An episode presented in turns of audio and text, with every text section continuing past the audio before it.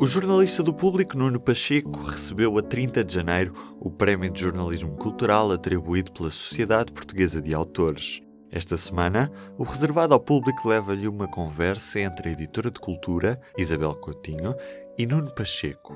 Falam sobre crítica, sobre o jornalismo cultural e o acordo ortográfico e outras histórias.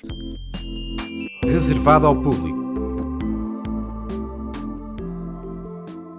O Nuno Pacheco faz parte da equipa fundadora do Público. Depois de ter trabalhado oito anos no Semanário Expresso, recebeu no dia 30 de janeiro o Prémio de Jornalismo Cultural, que foi entregue pela primeira vez em 2017 a João Almeida, o diretor da RTP Antena 2. Nuno, quando recebeste o prémio, disseste que quando recebeste a notícia que te tinha sido atribuído, ficaste surpreendido. Queres explicar um bocadinho porquê? Sim, porque primeiro eu não sou dado a prémios, acho que os prémios têm o valor que têm, nunca pensei em um prémio pensando em mim. Uh, depois, porque um, jornalismo cultural é uma coisa muito vasta, há muita, coisa que o, há muita gente que o faz uh, e não percebi à partida por que razão, por que motivo eles tinham escolhido a mim para essa, para essa distinção. Uh, depois, pensando um bocadinho melhor, como também disse lá, um, achei que isto podia ser encarado como um prémio também para o público, para o jornalismo, uh, o jornalismo cultural que se faz aqui, no jornal. E encarando isso desse ponto de vista, fazia algum sentido. Além do mais, fazia também sentido porque o jornalismo cultural que se faz no público dá continuidade a um jornalismo cultural que eu também já fiz no passado, na revista do Expresso, na altura com o Vicente Jorge, eh, Silva à frente, e que é um jornalismo muito analítico, preocupado com o enquadramento das coisas, uh, mais do que apenas com a simples notícia, uh, com o pensar a cultura, não é? E esse pensar a cultura, que é uma coisa que está cada vez mais ausente de alguns órgãos de comunicação, aqui no público, hoje, uh, é uma coisa presente ainda. E, portanto, desse ponto de vista, achei que faria algum sentido aceitar o prémio. Aliás, porque era curioso, este prémio que tem o público como cenário também, vir a seguir logo ao prémio atribuído à Antena 2, que é, que, enfim, que por excelência é um lugar onde a cultura, sobretudo a cultura clássica, a cultura, a, a grande cultura com, com, com, com esse significado tem lugar há muitos anos, não é? E, portanto, vir a seguir a Antena 2, vir o público, pareceu-me bem, pareceu-me interessante e aceitei o desafio. E aceitei o prémio. Uma das, uma das razões invocadas pela, para a entrega deste prémio é por tu ter sido, por tu seres especialista em temas relacionados com a música portuguesa e brasileira. Uh, e também por seres defensores da diversidade da língua portuguesa. Um, uma das coisas que eles diziam era que tu tens sido uma das vozes mais ativas no combate contra o acordo ortográfico, um, uh, contestando a sua hum. vigência.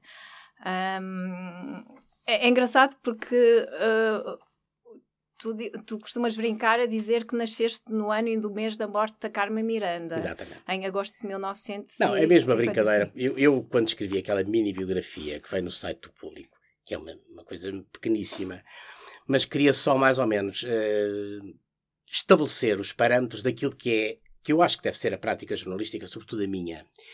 Uh, enfim, que eu acho que se mistura ética, mistura-se em busca pelo novo, e lá também disse que essa busca pelo novo não quer dizer que o novo venha só das pessoas novas, pode vir de pessoas velhas, de pessoas mais idosas.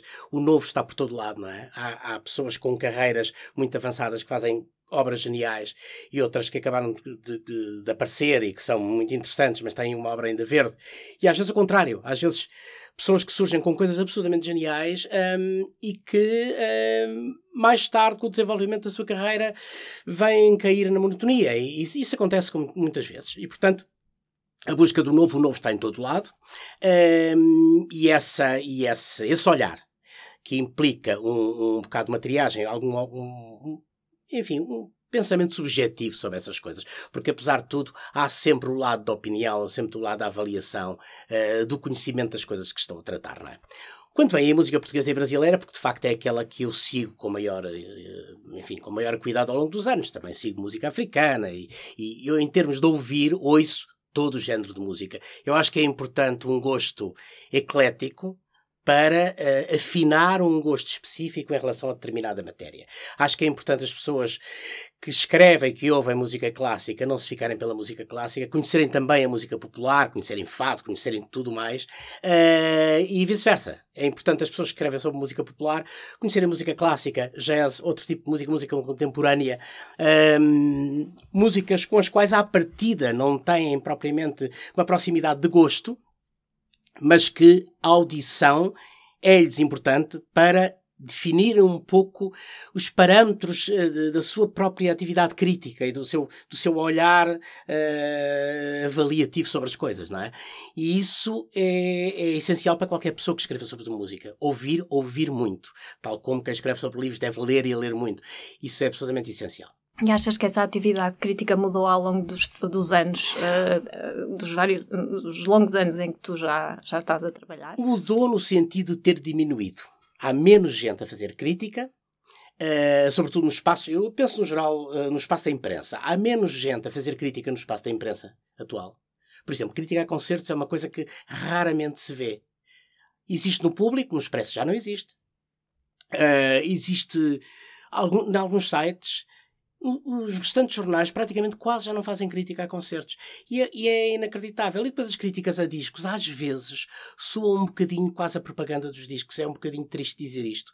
Mas a verdade é que eu não digo as que nós fazemos aqui, embora podem-nos atirar todas as pedras uh, que quiserem, porque uh, o nosso próprio juízo avaliativo também põe de parte várias coisas, nós não vamos a todas, nós não falamos de tudo, mas a verdade é que quando falamos, falamos com. Um, ehm, uma opinião bem vincada, bem clara em relação às coisas. Pode ser posta em causa, mas isso é verdade, é, fe é feito assim.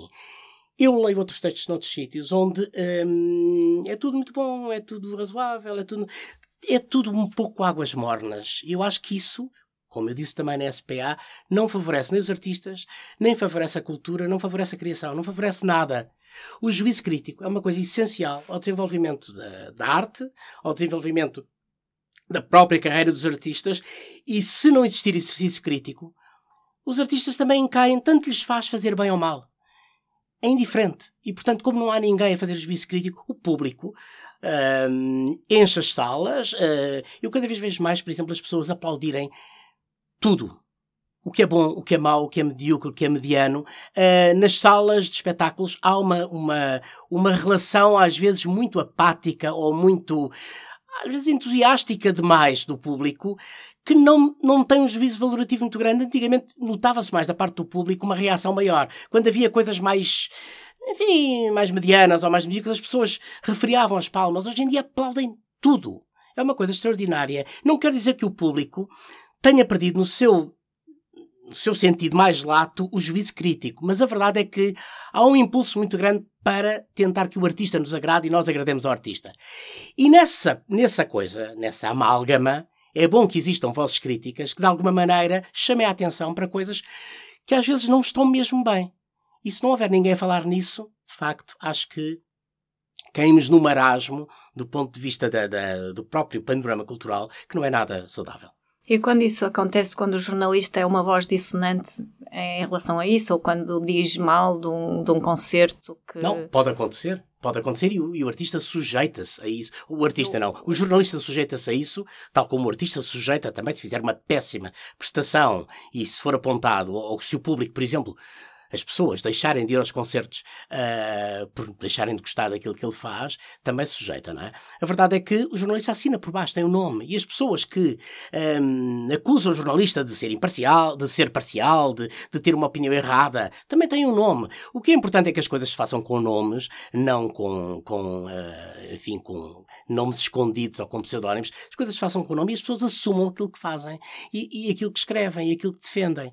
Porque uh, se for assim, acho que ninguém perderá. Um, um, crítico pode errar, de facto, tal como um artista pode errar ao fazer uma obra. Mas é mais importante que ele escreva e que arrisque, mesmo errando, mesmo podendo no futuro dar a mão à palmatória, do que não fazer nada e dizer eu quero estar bem com Deus e com o diabo. Isso não faz sentido nenhum, do meu ponto de vista. E quando se acompanha a carreira de um, de um artista, como por exemplo uh, vários que tu tens acompanhado, ou, ou agora no, em relação ao Sérgio Godinho, Um, ou, por exemplo, aquela história que tu contaste da Maria Betânia, aquele concerto que tu foste ver, uhum. o Sérgio Godinho, consideraste este disco. Um este disco é muitíssimo bom. É um, um, disco excelente, é dos melhores que ele fez, por isso dei-lhe 5 estrelas e não 4. Uh, ah, porque achei que ia dar 5 estrelas a algum disco do Sérgio Godinho nos últimos tempos era este. O disco tem, de facto, tem uma consistência extraordinária. Uh, não vale a pena entrar muito em pormenor do que é o disco, mas o disco tem uma consistência extraordinária e depois de o ouvir dezenas de vezes, eu vou dizer dezenas de vezes, foi mesmo dezenas de vezes, eu fiquei autoconvenci-me dessa realidade. Eu acho que com o tempo as pessoas vão perceber que este disco de Sérgio Godinho é de facto um grande disco. É um dos grandes discos do ano, sem a mínima dúvida. Quanto à Maria Betânia, Maria Betânia é uma grande senhora da canção. Sempre foi. As grandes senhoras têm uma vida uh, artística, uh, um, uma cotação para lá daquilo que é normal. Agora, também podem cometer erros. Esse concerto da Maria Betânia que eu refiro foi um concerto no Coliseu e foi um concerto mau. Um concerto sobre o qual eu escrevi mal na altura. Tive várias críticas online dizendo em como é possível este homem vir para aqui dizer mal da Maria Betânia, etc. E mais tarde, em conversa com uma produtora da Maria Betânia, que acompanha sempre, ela ter-me dito: olha, aquele concerto a Maria Betânia detestou. E, e a verdade é que ela detestou mesmo. E, portanto, a própria Maria Betânia soube que o concerto, porque tem uma consciência absoluta daquilo que faz, ela é rigorosíssima, soube que o concerto dela tinha sido mau. Um, isso percebeu-se durante o concerto, percebeu-se num encore onde ela teve, ao contrário da, daquelas encores efusivos onde ela surge no palco com uma felicidade imensa. Aqui não estava nada, percebia-se que havia qualquer coisa errada ali. As razões não importam muito, a verdade é que o concerto correu mesmo mal. E ter coragem de dizer isso e não dizer, ah, o concerto é excelente porque é da Maria Betânia, acho que é, é o mínimo que se exige alguém que escreve. Outra das razões que tu, em que, quando estiveste a pensar porque é que uh, e aceitaste receber este prémio, foi também porque o interpretaste como uh, um incentivo ou, à tua atividade cívica também, ao, ao, jornalista com, com uma parte de atividade cívica. Queres uh, hum, falar sim, um é verdade. sobre isso? Quero. por um lado, tomei como incentivo a um jornalismo cultural melhor, e onde disse várias vezes que a confusão entre jornalismo e propaganda torna-se cada vez mais presente e mais perigosa, e é verdade. Existe cada vez mais, uh, existem cada vez mais difundidos comunicados que vêm das editoras como sendo peças jornalísticas, estão online com uma identificação dúbia, não se percebe o que é, mas quem lê pensa, ah, isto é uma notícia, não é uma notícia. É um press release de uma editora. Isso existe muito e é cada vez mais, uh, uh, cada vez mais vulgar, ao contrário do que deveria ser, não é? E, portanto, contra isso, acho que um, se deve lutar. Acho que se deve lutar para que os jornalistas tenham, de facto, um papel mais mais ativo e deixem de ser uh, pés de microfone de, de, das empresas, porque as empresas fazem o seu papel, os jornalistas fazem o deles. E também é por isso que é importante nas relações ter pessoas com, Naturalmente, várias, que vão acompanhando e que vão conhecendo, e, e... absolutamente, e que vão seguindo desde o que começa agora, desde, desde o miúdo que começa a fazer música eletrónica ou o que seja, e, e, a perceber o que é, para onde é que ele vai, que caminhos é que ele tem, que influências é que estão ali, e ao mesmo tempo uh, que haja gente com conhecimento de carreiras muito antigas. Em relação à parte cívica, é a parte da língua, tem a ver só, e é, em relação à parte do, do acordo ortográfico propriamente dito, que é uma das coisas que me move há muito tempo, é por hum, achar, desde há muitos anos, e continuar a achar ainda hoje, que não só o passo dado em relação ao acordo ortográfico foi mau, como eu pessoalmente acho que não era necessário nenhum acordo para a língua portuguesa. Acho que não era necessário. Mas independentemente de ser necessário ou não, a verdade é que o resultado da aplicação ou da imposição desse acordo ortográfico foi desastroso. Hoje em dia nós olhamos para jornais, revistas, rádios, televisões, livros e uh, o que lá vem não é nem o acordo ortográfico, nem a grafia brasileira, nem a grafia portuguesa, é uma amálgama adulterada que já não é nem uma coisa nem outra. O acordo tem um problema que é tem muitas facultatividades e muitas uh, grafias duplas e coisas do género. Ora, como o conceito de ortografia é escrever uma palavra de uma única maneira, isso é ortografia, não faz sentido nenhum dizer que agora podemos escrever várias palavras de várias maneiras, porque isso, para isso, era melhor acabar com a ortografia mesmo e dizer que cada um escreve como quer. Ora, como este acordo quase vai dar nisto, cada um escreve como quer, e aliás, neste momento nós estamos a ver cada um escreve como não sabe, porque a maioria das pessoas escreve, tira letra, põe consoantes, tira consoantes. É um caos absoluto, Queres- francamente Queres é um dar caos. alguns exemplos? Não, dava um, um exemplo óbvio. Por exemplo, o Diário da República tem muitas vezes fato, como fato de vestir, sabendo que na parte portuguesa do acordo, fato continua, continua, o fato brasileiro continua a ser facto em Portugal. Tem impacto no, no Diário da República, tem intelectual sem o C. Isto são coisas escritas do Diário da República. E estão lá, as pessoas podem ir ver. A questão é, estes erros dão-se exatamente porque o acordo é o que é. E como é o que é, eu acho que não vale a pena insistir muito na coisa. Andou-se muito tempo a tentar remendar, a, a academia está com uma imensa boa vontade a tentar tirar as partes más por umas partes boas, corrigir aqui, ah, ah, ah, cortar acolá. O problema é que isto chegou-se a um ponto tal em que se não pusermos ponto final nisto um momento, de um momento para o outro, vamos cada vez piorando mais. Não há grande alternativa a isto. Precisamos claramente, neste momento, de estabilizar as ortografias, quer de Portugal, quer do Brasil, quer de qualquer outro país. O que teria feito sentido, se esta gente fosse boa da cabeça, era ter uma ortografia fixa hum, por países, ou seja, por áreas geográficas. Nós tínhamos uma ortografia estável em Portugal, o Brasil tinha uma ortografia estável no Brasil, não havia rigorosamente problema nenhum em haver duas ortografias ligeiramente diferentes. Não eram tão diferentes assim, são muito mais diferentes. Não na grafia, mas mais na sintaxe, na, na, na, no vocabulário usado, em palavras que querem dizer uma coisa em Portugal e outras no Brasil. É muito mais diferente aí. No próprio, na próprio léxico e na maneira de estruturar e construir as palavras. Um aluno que sai de uma escola brasileira sai a falar um português diferente de um aluno que sai de uma escola portuguesa. A conversa de haver professores que vão de um lado para o outro é mentira. Porque ensinar português de Portugal e português do Brasil são duas coisas distintas. E será sempre, independentemente da ortografia, tirar uns Cs e pôr uns Ps. Será sempre.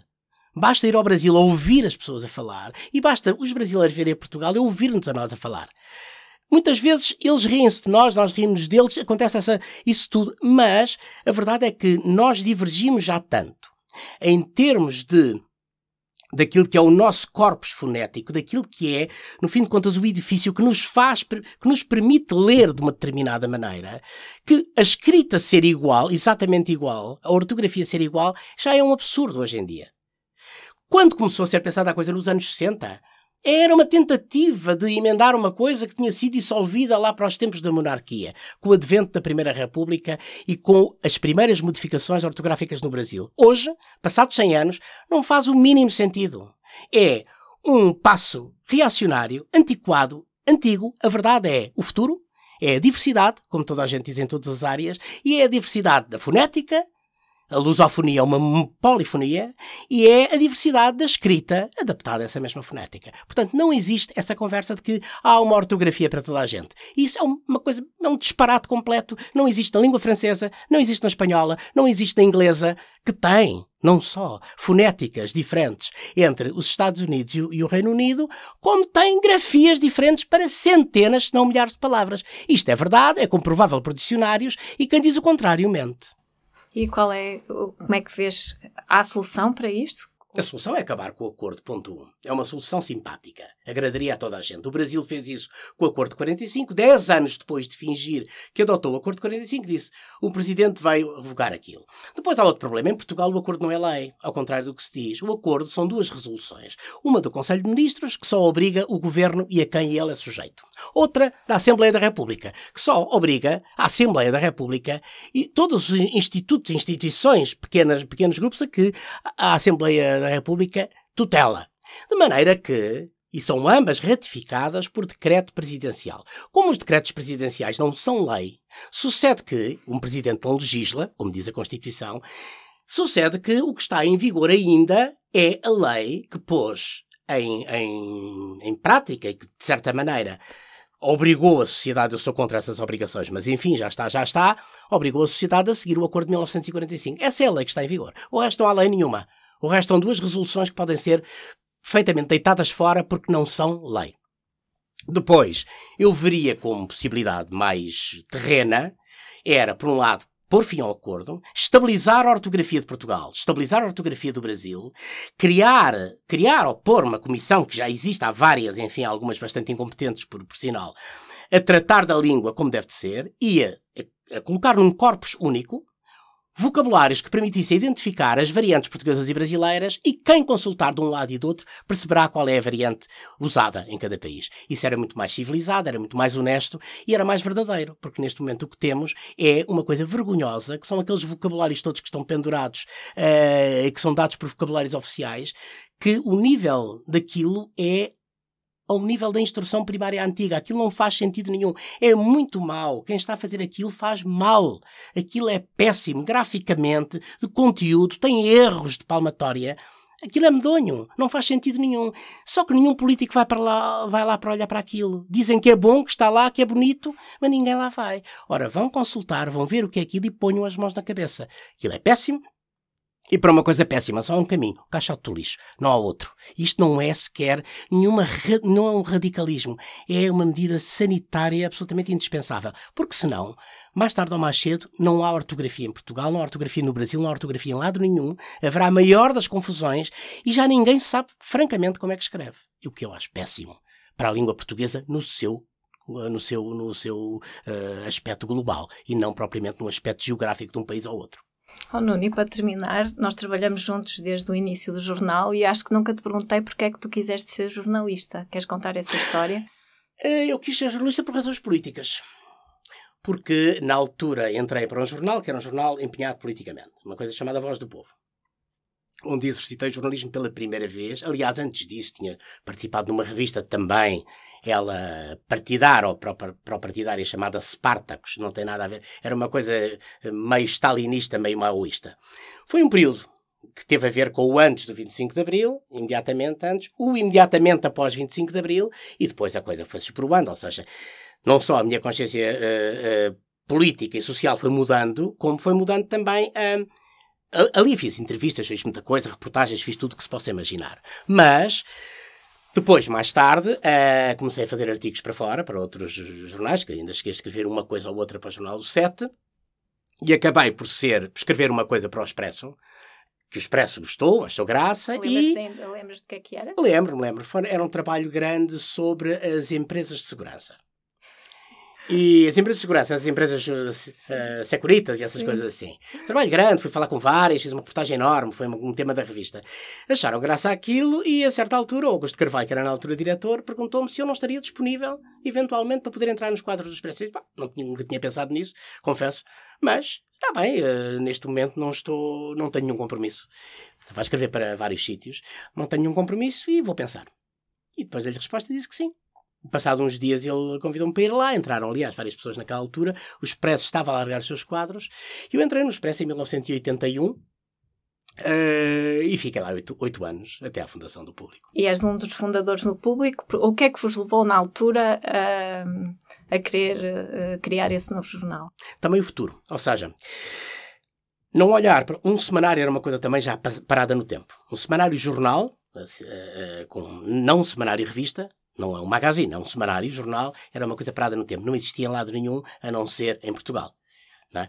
E, portanto, nós achamos que era tempo, ainda por cima o mundo estava perante uma série de mudanças, havia imensa coisa a mudar naquela altura, uh, nós achamos que era interessante haver um jornal diário. E um jornal diário saído do Expresso. Essa proposta foi feita ainda dentro do Expresso, ao próprio Expresso.